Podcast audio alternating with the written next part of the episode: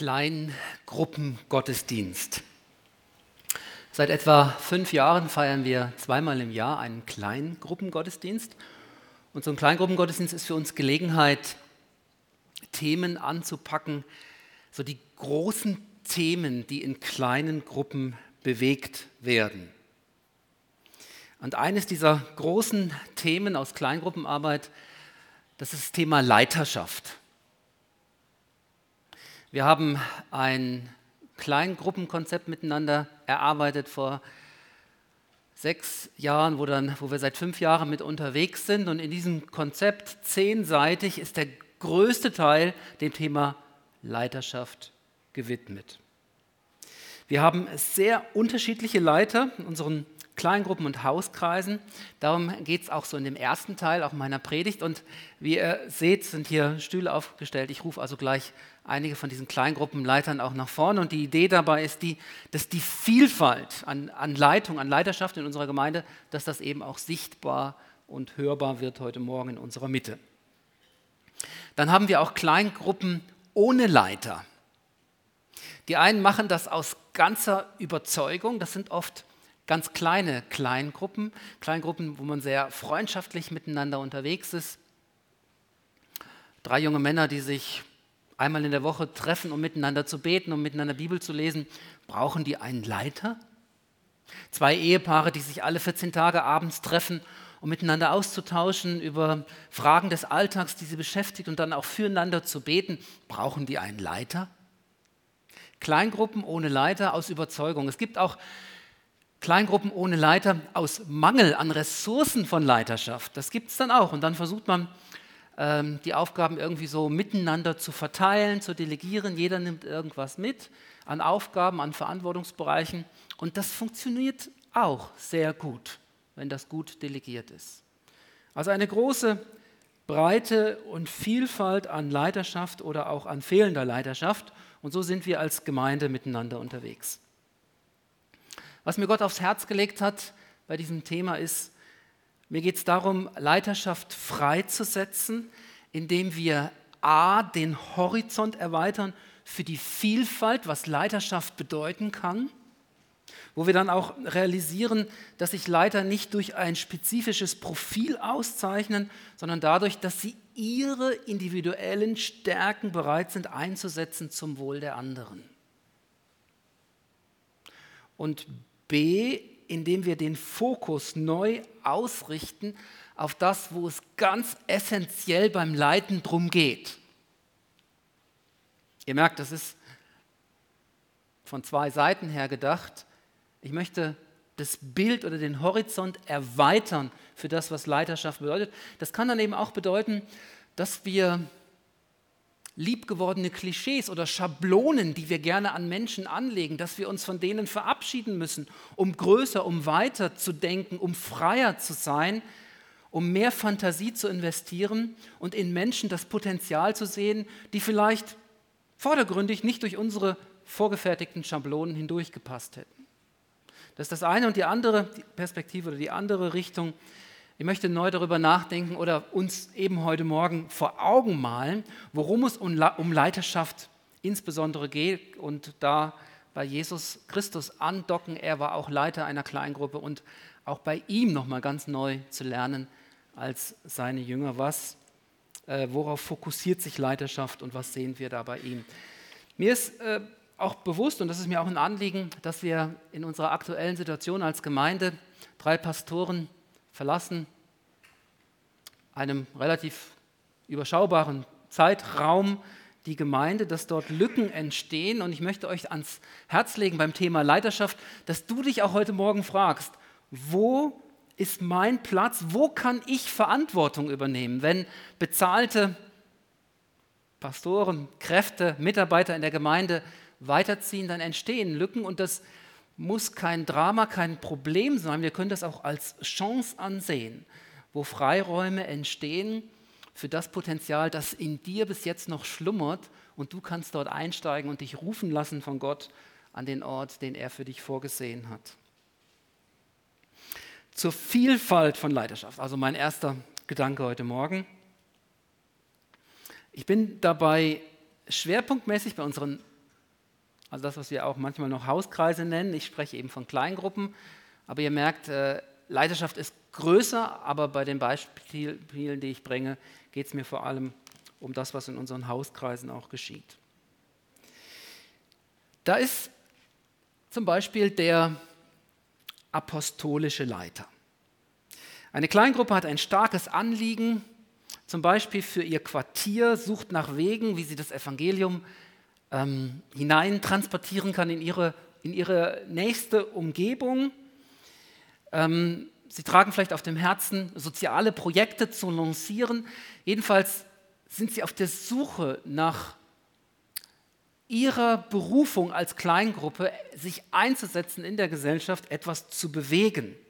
In einer solchen Kleingruppe ist es gut, wenn ein Leiter da ist mit einer starken Vision, der vorangeht. Ähm, wir würden einen solchen Leiter womöglich beschreiben als, als dominant, jemand, der Herausforderungen annimmt, der viel Gestaltungsfreiraum auch für sich einfordert. Er ist der Missionar, der Apostel, der Gründer, ein Macher. Und wenn das zusammenpasst, dann ist das eine Kleingruppe, die zielorientiert unterwegs ist, die weiß, was sie will. Und dieser Leiter, der apostolische Leiter, ist dort genau am richtigen Ort. Ein typischer Vertreter biblisch, das wäre zum Beispiel der Apostel Paulus, er hat Gemeinden gegründet. Wenn die einigermaßen selbstständig unterwegs waren, ist er weitergezogen, ein Herz immer voller Ideen und das nächste Projekt war schon wieder greifbar vor Augen. Paulus ist ein solcher apostolischer Leiter. Wenn sich eine Kleingruppe schwerpunktmäßig mit biblischen Texten beschäftigt, theologische Fragen bewegt, dann ist ein Leiter von Vorteil, der in diesem Umfeld auch zu Hause ist. Ein Forscher, ein Lehrer, der am besten eine theologische Bildung auch mitbringt. Dieser Leiter bringt Tiefgang in die Gruppe, in den Austausch. Er führt immer wieder zurück zum Thema. Er oder sie bringt Beständigkeit in die Gruppe hinein. Ein typischer Vertreter in der Bibel ist für mich der Lukas. Der Lukas, also der Arzt und der das Evangelium über Jesus geschrieben hat und der auch am Anfang seines Evangeliums beschreibt, was sein Stil ist, was seine Schwerpunkte waren, eben beim Schreiben über das Leben von Jesus. Hört mal das Evangelium von Lukas, die ersten vier Verse. Viele haben es schon unternommen, eine Erzählung von den Dingen zu verfassen, die unter uns geglaubt werden so wie es uns die überliefert haben, die von Anfang an Augenzeugen und Diener des Wortes gewesen sind. So hat es auch mir gut geschienen, der ich allem, allen Dingen von Anfang an genau gefolgt bin, um es dir, Theophilus, der Reihe nach zu schreiben, damit du die Zuverlässigkeit der Dinge erkennst, in denen du unterrichtet worden bist. Also Lukas äh, gebildet, äh, in der Lage, die Dinge systematisch zusammenzufassen. Er war ein solcher Leiter, der die Dinge nicht nur mündlich, sondern eben dann auch schriftlich so weitergegeben hat. Wenn sich eine Gruppe trifft, um Gemeinschaft zu pflegen, um gegenseitig sich im Alltag zu unterstützen, dann kann ein ermutigender Diener viel dazu beitragen. Wir wünschen uns eine Persönlichkeit, die initiativ ist, die Ideen mit, mit reinbringt, die motiviert, die gut auf Menschen zugehen kann, mit Menschen umgehen kann. Er oder sie ist ein Förderer, ein Türöffner, ein Ermutiger. Es sind Leiterinnen und Leiter, die wir vielleicht auch als Seelsorger bezeichnen. Ganz auf Beziehungen ausgerichtet. Typischer Vertreter ist für mich in der Bibel Barnabas. So der Seelsorger, wir kennen ihn aus der Apostelgeschichte, in einer sehr brenzligen Situation im, im Leben von Paulus, äh, als ich noch nicht so äh, bis in die letzten Gemeinden rumgesprochen hatte, dass Paulus sich bekehrt hatte und jetzt die Gemeinden nicht mehr aufs Blut verfolgt, sondern ein Förderer äh, der Gemeinde von Jesus Christus geworden ist. Da war Barnabas der Einzige, der in Jerusalem den Mut hatte, Paulus bei sich aufzunehmen, ihn einzuführen in die Gemeinden. Alle anderen hatten Angst. Paul, Paul, Barnabas sagt, ah, nee, das, er hat das Potenzial in Paulus. Er kann gesagt, nein, also äh, da habe ich eine Verantwortung. Ich nehme mich dieses Mannes an und fördere ihn und setze ihn frei in seiner Leidenschaft und äh, ist dadurch dafür auch ein Risiko eingegangen. Das war Barnabas, der dienende Leiter. Wenn eine Gruppe sehr freundschaftlich miteinander unterwegs ist, einfach das Leben ein Stück miteinander teilen möchte, Bibel lesen, singen, das, was so dran ist. Manchmal sind das die Gruppen, die auch sich ein bisschen den Stress antun, in jeder, an jedem Kleingruppenabend alles miteinander zu machen. Dann passt dazu jemand, der als Leiter eher im Hintergrund ist, die Fäden zusammenhält. Seine Stärke ist es, den Rahmen zu setzen, den nötigen Raum zu schaffen, wo sich jeder einbringen kann mit seinen Stärken. Typischer Vertreter ist für mich Timotheus. Warum? Paulus hat dem Timotheus eine ganze Menge Handwerkszeug anvertraut. Also wir lesen das in den Briefen an, an ihn, an Timotheus, die Timotheusbriefe, wo er ihm erklärt, wie Gemeinde funktioniert. Ähm, Organisationsformen, Strukturen, äh, Ämter, äh, Listen miteinander, worauf es ankommt, bei Gemeinde aufzubauen. Timot Timotheus war dort in seinem Element, Gemeinde so zu organisieren, äh, eben der organisierende Leiter. Aufgabe von Gemeindeleitung, auch von uns Pastoren, aber eben auch von der ganzen Gemeindeleitung ist es, in Menschen dieses Potenzial zu erkennen und sie freizusetzen. Nicht einfach Aufgaben zu besetzen, sondern in Menschen das Potenzial zu sehen und Berufungen auch auszusprechen. Das ist für mich eines der Kernthemen, der Kernaufgaben von Gemeindeleitung, dass Menschen freigesetzt werden und dass Wege gebahnt werden, dass Menschen an den Orten eben dienen können im Reich Gottes, wo ihrem Profil entspricht. Ich habe das jetzt mal so ein bisschen strukturiert. Es gäbe noch viel, viel mehr. Ich, ich sprach jetzt vom Apostolischen, von dem Lehrenden, vom Dienenden und vom Organisierenden Leiter. Diese Liste ist nicht abgeschlossen. Ich rufe jetzt einfach mal drei unserer Leiter hier nach vorne. Die Stühle sind vorbereitet. Die Mikrofone müsst ihr noch anschalten. Das ist die Katrin, der Stefan und der Lukas. Und ich mache hier ein bisschen Platz, dass ihr es besser seht. Und ihr habt Zeit, hier vorne auf die Bühne zu kommen.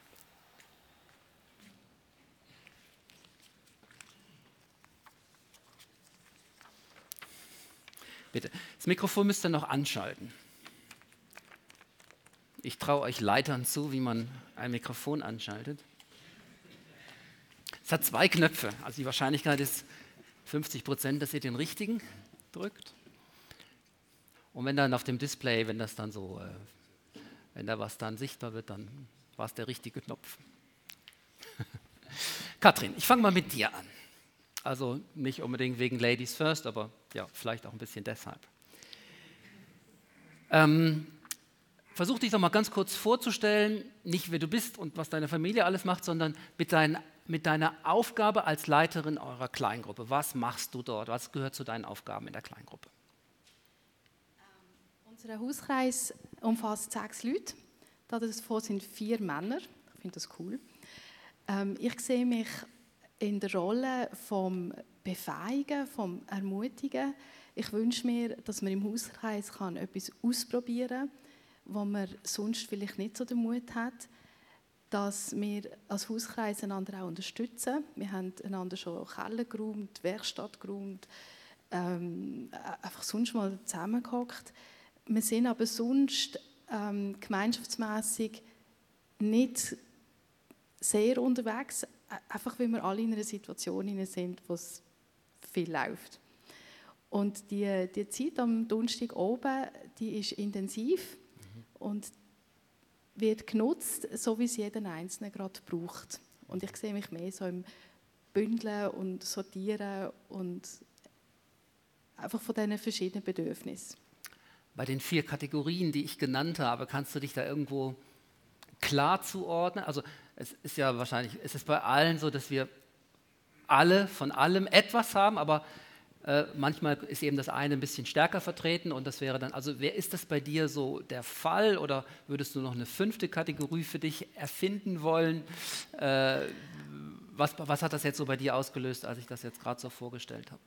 Also ich sehe mich als eine Mischung zwischen dem dritten und dem vierten Leiterstil. Also ich bin kein Seelsorger und ich bin sehr froh, dass der Tonio ähm, Männerseiten übernimmt, wenn es der Fall muss sein. Ähm, ich sehe mich mehr im Organisieren, im Befähigen, Ermutigen. Okay, vielen Dank. Ja. Stefan, du gehörst zu den Kleingruppen, die offiziell keinen Leiter haben. Jetzt sitzt du trotzdem hier. Äh, beschreibt doch mal, wie ihr funktioniert als Kleingruppe ohne Leiter. Gruppe, äh, sehr unterschiedlich im Leben unterwegs sind und manchmal monatelang gewisse einfach gar nicht da sind. Und darum ähm, treffen wir uns sehr häufig, nämlich alle zwei bis sechs Wochen. das ist schon anspruchsvoll für uns, das zu erreichen. Ähm, das hat natürlich Nachteil, dass man ähm, nicht so ja, nacheinander begleiten kann, aber es ist umso spannender, wenn man wieder zusammenkommt, was alles gelaufen ist. Und häufig ist es einfach so, dass man zuerst einmal austauschen, was alles für Gebete erhört worden sind. Das ist noch das Schöne, wenn man sich äh, nicht so häufig trifft, dann ist immer viel gegangen und das, was man auch zusammen bebetet hat, dass vieles ist dann wieder eingetroffen und von dem her kann man ganz ermutigt in den Oben einsteigen. Ähm, durch das wir so engagiert sind, kommen wir manchmal auch müde in oben und es braucht einen Aufwand, dass man sich trifft. Und das ist aber das Schöne eben von dieser Kraft, äh, wo du auch davon geredet hast, dass man diese Kraft dann auch erlebt während dem Oben und auch durch das gegenseitige Miteinander im Wort sein oder, oder einander zu begleiten und ermutigen, dort eigentlich drinnen Kraft zu schöpfen. Wo siehst du deine Stärke als nicht ernannter Leiter bis jetzt? Also deine Stärke oder auch ganz konkret, was, was, wo übernimmst du Verantwortung für deine Gruppe? Also was tust du, dass die Gruppe weiter lebt? Also wir sind schon in vielen anderen Hausreisen und haben auch häufig schon geleitet, ich und Nicole. Ähm, von dem her kennen wir so ein bisschen verschiedenste Rollen.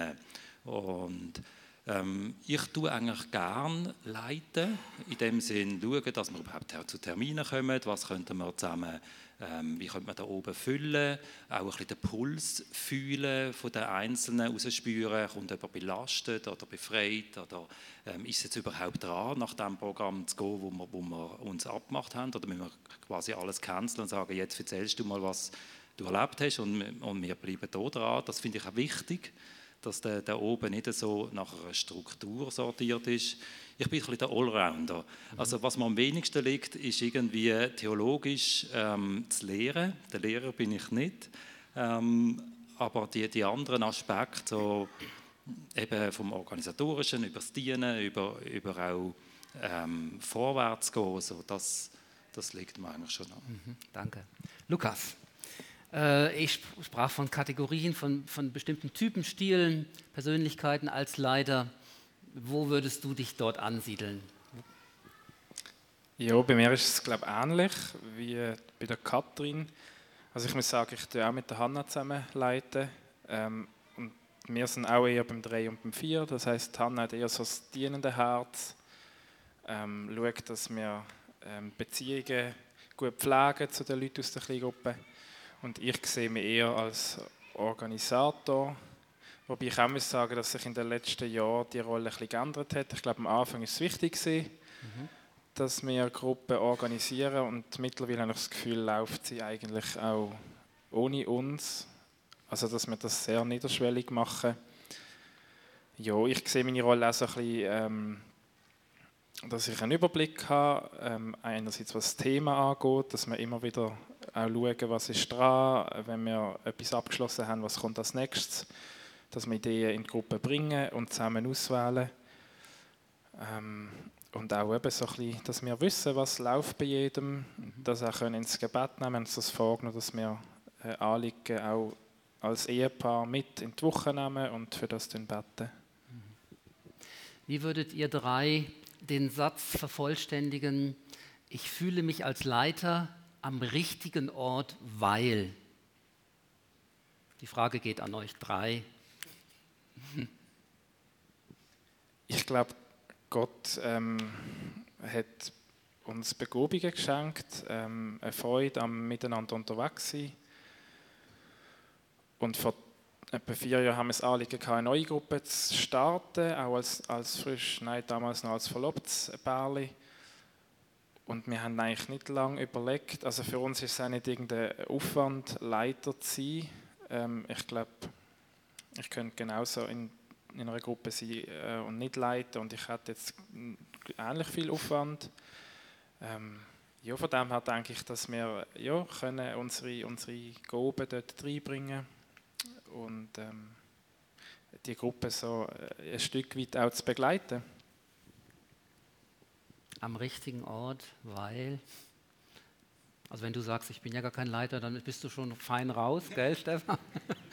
es ist natürlich, durch dass man kein Leiter ist, ist man Mitleiter. Und das hat mhm. auch eine Verantwortung. Also äh, wenn einfach niemand etwas überlegt und, und niemand Agenda dafür nimmt, dann, nachher, ja, dann schläft es natürlich ein. Mhm. Von dem her ist es immer ein Mitleiden. Und es ist auch für einen Leiter, denke ich, sehr schön, wenn er spürt, aha, die anderen äh, denken auch mit und unterstützen mich mhm. als Leiter, also wenn man die mhm. Leiterrolle hat. Das mhm. ist schon wertvoll. Und ich würde es auf jeden Fall empfehlen, jedem mal sagen, heute bin ich der Leiter oder für das nächste Mal, um das einfach einmal rauszuspüren. Was heißt das? Mhm. Wie, wie geht man mit einer Gruppe um? Ähm, wie gesagt, ich, ähm, ich sehe mich in beiden Rollen. Ich finde es manchmal auch schön, können zurücklehnen und warten, was kommt und dann wieder aktiv darauf einzugehen. Und es ist aber auch spannend, so ein bisschen die in der Hand zu haben. Ähm, das hat beides seinen Reiz. Mhm. Mhm. Ja, meine Frage ist ein bisschen auch verbunden ähm, mit dem Gedanken, was motiviert immer wieder neu, ähm, weiterzumachen, dran zu bleiben, bei Durststrecken nicht gerade auch das Handtuch zu werfen. Also am richtigen Ort mich zu fühlen, ja, bei den Gefühlen ist immer so eine Sache, aber meine Frage geht auch so in diese Richtung, was motiviert, äh, Verantwortung zu übernehmen? Also wenn wir Leiterschaft, ihr merkt, ich jetzt bin eigentlich jetzt in diesem ersten Teil dran, dass Leiterschaft vielleicht manchmal sehr weit oben hängt, ein Stück weit runter zu holen, so auf dem Bereich, Gott hat, mir, Gott hat mir eine Stärke gegeben, ich setze das ein zum Wohl der anderen, ich übernehme Verantwortung und schon bin ich eigentlich im Thema Leiterschaft drin ohne dass mich vielleicht jemand zum Leiter ernannt hat. Und was dazu motiviert, das ist so meine äh, vorläufig letzte Frage auch so an euch. Was motiviert dazu, immer diese Verantwortung, ein Ja dazu zu finden, diese Verantwortung auch zu übernehmen als Leiter? Möchte, ja, gerne du. Ja. Mich motiviert, dass ähm, die Menschen dabei sind, dass Menschen sich verändern. Und ich freue mich, wenn etwas passiert. Ich freue mich auch, wenn jemand aus dem Hauskreis rausgeht, weil mir das zeigt, dass da nicht jemand muss drinnen bleiben Oder wenn neue reinkommen. Ich freue mich, wenn jemand anders ist, wie vor einem Jahr, etwas ausprobiert, an einem anderen Punkt steht. Das ist das, was mich motiviert. Ist es ähnlich? Ähm, ich schätze es auch, dass ich Kontakt habe, den ich vielleicht außerhalb der Kleingruppe so nicht habe oder einfach neue Beziehungen können entstehen. Und etwas vom Schönsten ist auch, wenn wenn man sieht, man betet für ein Anliegen und es passiert auch etwas in, in unserem Leben ähm, und man das kann zusammen teilen mhm. Und wie Leute so auch weiterkommen im persönlichen Glaubensleben. Mhm. Motivierend finde ich, wenn man spürt, man zieht am gleichen Strick. Und äh, die Kehrseite davon ist, wenn man merkt, es gibt Menschen im, Haus, im Hauskreis, die ganz ein anderes Verständnis haben vom Hauskreis, dass ich hier komme zum Beispiel, um, um jetzt über die Bibel zu reden, aber bitte meine, Persönliches, meine Persönlichkeit oder meinen Alltag will ich nicht teilen. Danach kann das das Ganze blockieren. Es ist auch okay, die Haltung zu haben, aber ich glaube, dann ist es wichtig, dass man Gleichgesinnte sucht, die so mit zusammen unterwegs sind, eigentlich in einer Art Bibel oben, wo man das miteinander studiert. Und sonst ist es für mich eben sehr motivierend, wenn ich spüre, was, was ist im anderen äh, im Alltag passiert, wie ist er mit dem umgegangen, kann er sich öffnen und kann man daran teilnehmen, ist auch etwas zerbrochen, wo man dafür beten kann, äh, ist etwas aufblüht. Das ist eigentlich so das, was unsere Gemeinde auch ausmacht, das Aufblühen und das möchte ich auch im Hauskreis mhm. spüren und das finde ich sehr motivierend. Mhm, sehr schön, ja. Vielleicht noch ganz zum Schluss, ich gebe euch noch die Möglichkeit, den Werbeblock noch einzublenden. Wenn jemand bei euch in die Kleingruppe hineinkommen möchte, vielleicht sitzt hier jemand heute, wo eine Kleingruppe sucht. Wie funktioniert das bei euch? Ähm, Kleingruppengottesdienst ist immer auch eine Gelegenheit, äh, Schritte aufeinander zuzugehen, wenn jemand noch keine Kleingruppe hat. Aber jede Kleingruppe hat so, so ihr eigenes, ja, manche sind auch einfach schon zu groß und andere äh, stecken den Rahmen irgendwie anders ab wie andere. Wie ist es bei euch, wenn angenommen es wäre jetzt hier jemand, der eine Kleingruppe sucht, hätte der bei euch eine Chance? Bei uns sehr gern. Äh, wir sind sechs bis acht Leute, also ein paar, die haben vor etwa einem halben Jahr ein Baby bekommen. Die sind jetzt so ein bisschen in einer Pause. Ähm, aber wir sind sehr offen. Wir treffen uns wöchentlich, ähm, alle zwei Wochen Mitternacht und eben uns ist Anliegen, gemeinschaftlich unterwegs zu sein, Beziehungen zu pflegen, aber auch immer an einem Thema dran zu sein, äh, das uns weiterbringt. Ich glaube, ihr habt schon ein bisschen gespürt, äh, was, was bei uns so der Schwerpunkt ist und was auch äh, das Handicap ist. Das sind ein bisschen Termine. Also wenn man wöchentlich sich möchte treffen dann muss man sich nicht bei uns melden, das wird nie äh, der Fall sein. Ähm, aber wenn man möchte Leben teilen ähm, wirklich auch offen sein, das Alter spielt eigentlich auch keine Rolle. Also wir sind auch offen für alle Altersgruppen. Wir sind zu fünf zurzeit, also von dem vertragen wir sehr gut. Äh, noch weitere Personen sind wir sehr offen dafür, dass wir gerne auf uns zukommen, ganz spontan. Bei uns ist auch jeder willkommen. Wir sind sechs. Ähm, die älteste ist über 70. Das finde ich schön. Ähm, wir hätten aber auch gerne ein paar Jungs dazu. ähm, und auch vom Beziehungsstatus spielt es gar keine Rolle. Also wir haben Single, geheiratet, verwitwet. Das ist alles möglich. Das finde ich schön. Ich danke euch für eure Bereitschaft, hier so ein bisschen die Tür zu öffnen, Fenster, Fenster zu öffnen mit dem Blick in eure Kleingruppe, auch in euer persönliches Leben. Vielen Dank. Ich bin sehr gern mit euch als Leiter unterwegs. Ja. Danke.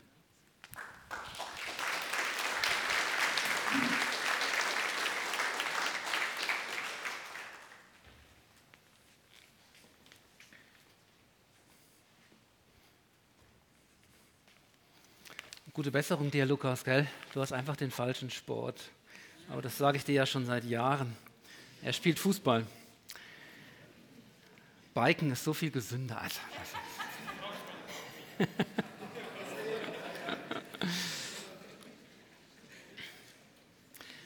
Wenn wir auf der einen Seite diese Vielfalt und Weite haben, was Leiterschaft bedeuten kann, und auf der anderen Seite ein klares Bild davon, wohin Leitung führen sollte, wozu Leitung dienen sollte, dann wird Leiterschaft freigesetzt. Also es ist gut, den Blick weit zu öffnen und dann gleichzeitig sich zu fokussieren und sich zu fragen, worauf kommt es überhaupt an bei Leiterschaft. Und ich habe zwei Verse heute Morgen mitgebracht, die ich jetzt noch mit euch teilen möchte, aus dem Evangelium von Johannes und wir erleben dort Jesus als Leiter. Und das Spannende ist hier Johannes 17, Vers 20 und 21, dass Jesus als Leiter hier allem, also eines tut, nicht vor allem, er tut eines. Ich sage jetzt nicht nur, er tut eines, er betet. Und so wie du eingestiegen bist in den Gottesdienst, Martin, mit dieser ergreifenden Geschichte von der, äh, von der Dame, die jeden Morgen dort auf den Knien in dieser Hütte sitzt und das spürbar wird, der Unterschied wird spürbar, es setzt etwas frei, da ist etwas Kraftvolles. So lenkt Jesus als Leiter unseren Blick sofort auf das Wesentliche, wo er uns nämlich etwas äh, mitgibt, wie er selber als Fürbitter auf den Knien vor seinem Vater im Himmel für die Leute, die ihm anvertraut sind, und das waren manchmal auch auch nicht mehr wie zwölf Leute, wäre eine große Kleingruppe, wie er für sie eintritt im Gebet als Fürbitter. Das erscheint mir sehr wesentlich zu sein, wenn wir uns die Frage stellen, ja, worauf fokussieren wir uns denn bei Leiterschaft? Johannes 17, Vers 20 und 21. Vater, ich bitte nicht für diese allein, und da hat er seine Jünger im Blick, Vielleicht nicht nur die zwölf, aber die, mit denen er unterwegs war. Und das waren vor allem die zwölf, mit denen er das Leben geteilt hat. Und er betet hier und sagt, ich bitte nicht für diese allein, ich bitte dich auch für die, die durch ihr Wort an mich glauben. Das ist Vers 20. Und jetzt kommt eine dreifache, dreifach ausgerichtete Fürbitte. In meiner Elberfelder Bibel ist es ein dreifaches, dreifaches damit. Erstens, damit sie alle eins seien, wie du, Vater, in mir und ich in dir. Eins sein, Einheit. Zweitens, damit auch sie in uns eins seien. Und das Dritte, damit die Welt glaube, dass du mich gesandt hast. Das ist die Fürbitte von Jesus vor seinem Vater auf den Knien für die wertvollen Mitarbeitenden, die der Vater ihm anvertraut hat. Jesus betet für seine Kleingruppe. Das ist der Grund auch, warum wir immer wieder auch von geistlicher Leiterschaft sprechen, weil die Leiterschaft im Reich Gottes sich vor allem darin zum Ausdruck kommt, dass, dass jemand für die ihm anvertrauten Menschen im Gebet einsteht. Vater, ich bitte dich dafür, dass sie untereinander eins seien, dass sie eins seien in dir und in mir und dass die, dass die Welt glaube, dass du mich gesandt hast. Woher kommt dieser Glaube der Welt? Wie entsteht Glaube? Viele verstehen diese dreifache Fürbitte von Jesus so, dass das eine vom anderen abhängig ist, sich ableitet von dem anderen und so verstanden käme der Glaube aus der Einheit in der Gruppe.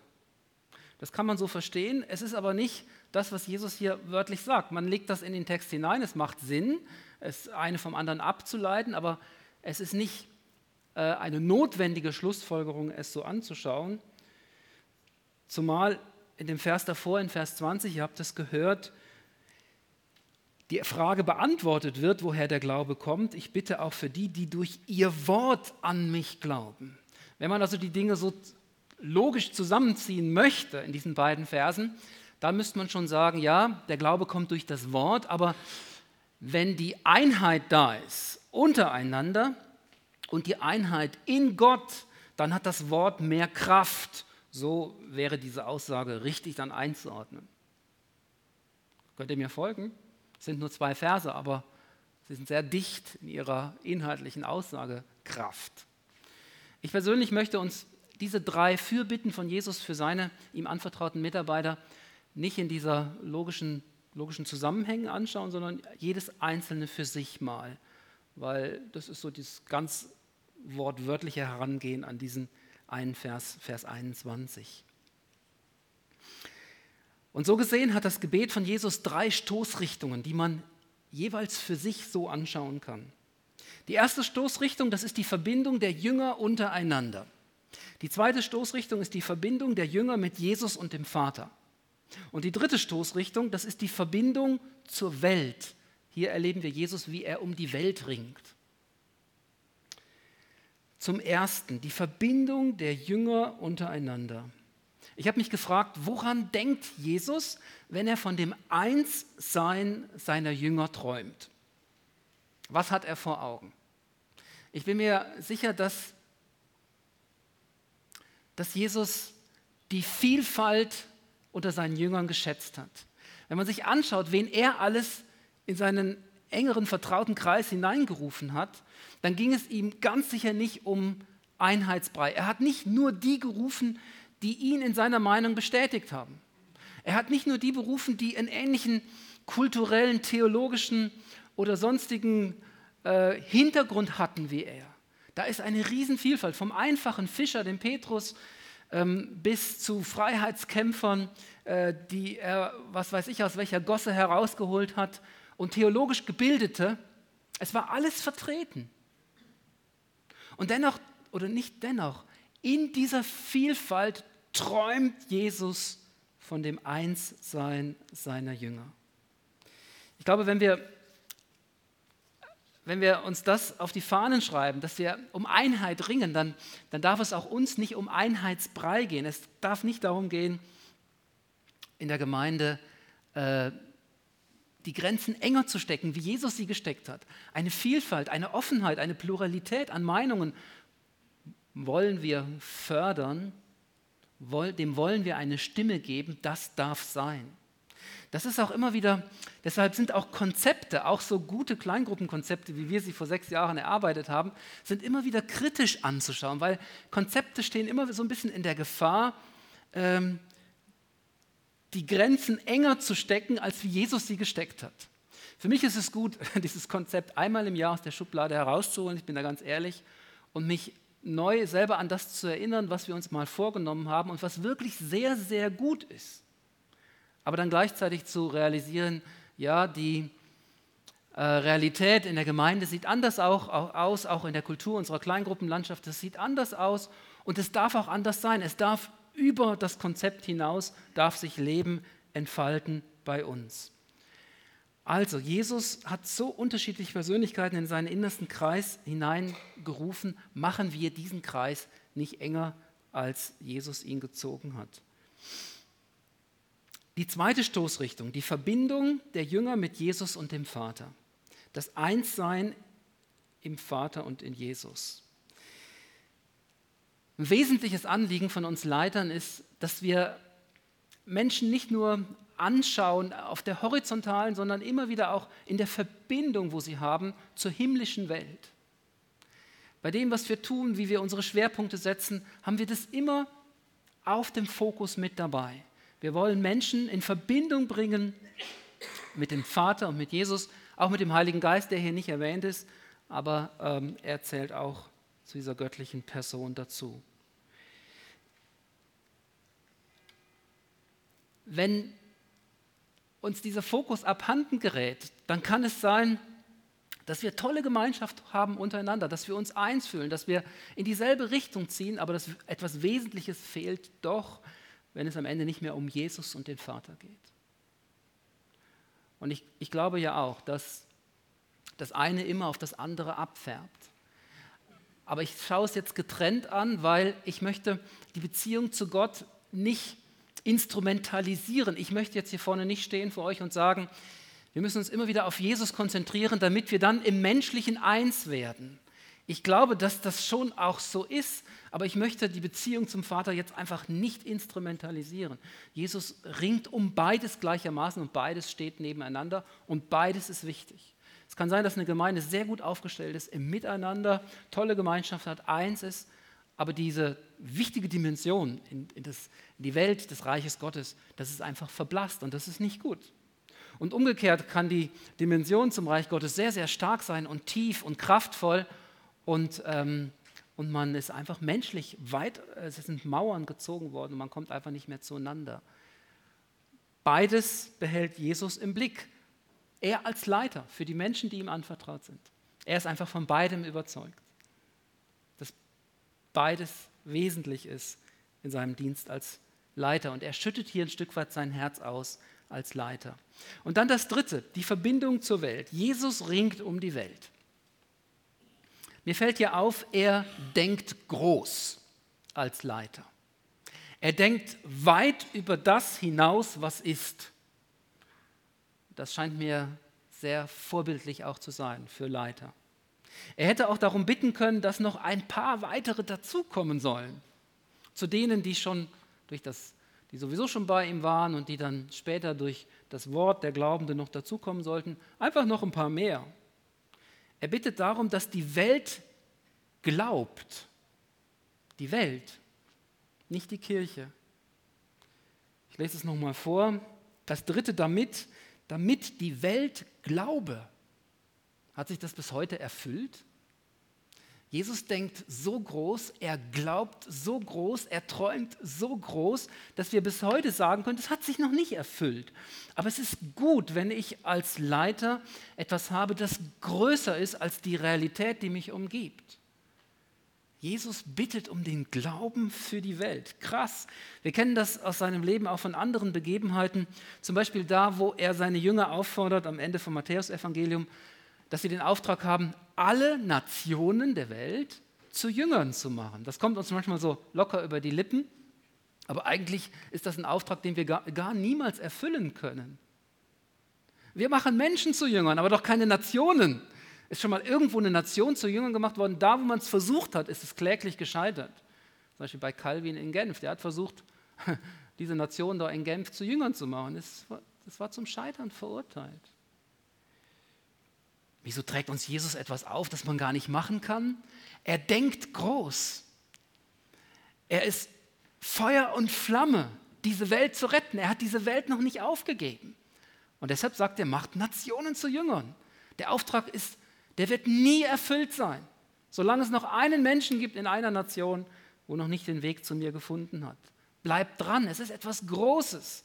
Erst wenn ich wiederkomme in Macht und Herrlichkeit, dann ist der Auftrag erfüllt und nicht vorher. Jesus ringt um den Glauben der Welt. Die Welt gehört seinem Vater und in ihm brennt das Feuer des Sohnes. Das ist Leiterschaft. Ein Sohn, der die Welt zurückgewinnen will für den Vater, weil er weiß, die Welt gehört ihm, nicht dem Vater, nicht uns selber, nicht ihm selber, sondern dem Vater. Und da hört alle Logik auf, auch die Logik der Sprache. Und da kommen auch schon mal Sätze über seinen Mund, wo man sagen, ist doch gar nicht logisch. Ja, eben, weil es hier um Leidenschaft und Leiterschaft geht und um eine große Vision. Als Leiter brauchst du diese Größe. Du brauchst etwas, das größer ist als du selber, das größer ist als deine Kleingruppe und das auch größer ist als deine Gemeinde. Du brauchst etwas, das größer ist als diese Welt. Das findest du bei Jesus. Du beschäftigst dich ja ständig mit dem Kleinkram deiner Gruppe und wenn das alles ist, wenn du nur darum bemüht bist, wie kann der eine mit dem anderen und wie können wir das Gebet noch vertiefen, wenn du in diesem Kleinkram verheddert bleibst, dann versumpfst du und bald und niemand wird sich wundern, wenn du Leitungsverantwortung gerne anderen überlässt. Ich habe auf dem Herzen, Leiterschaft freizusetzen, indem ich den Horizont weit stecke und gleichzeitig den Fokus neu ausrichte, worum es beim Leiten wirklich geht. Und das sehe ich bei Jesus. Amen.